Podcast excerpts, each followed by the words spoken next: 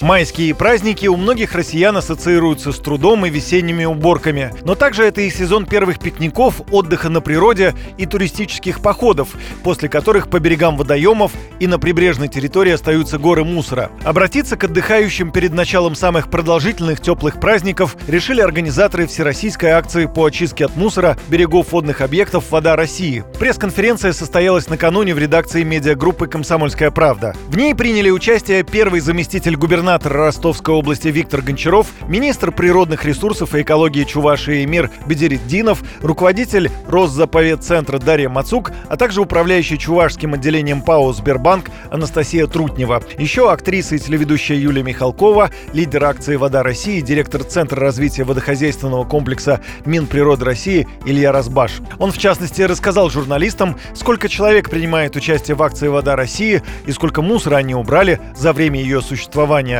за 10 лет.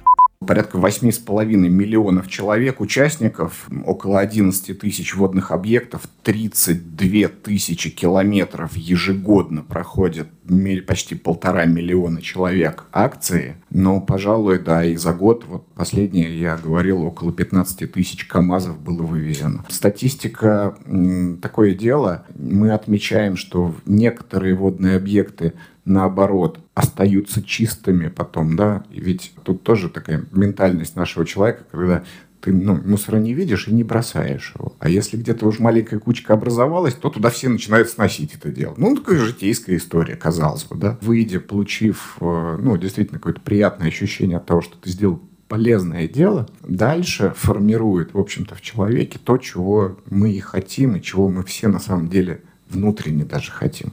Мы хотим, чтобы мы не видели этого мусора. Акция «Вода России» проводится с 2014 года. С 2019 она стала частью федерального проекта сохранения уникальных водных объектов» нацпроекта «Экология». К концу 2024 года планируется расчистить более 15 тысяч гектаров рек, озер и водохранилищ. Юрий Кораблев, Радио «Комсомольская правда».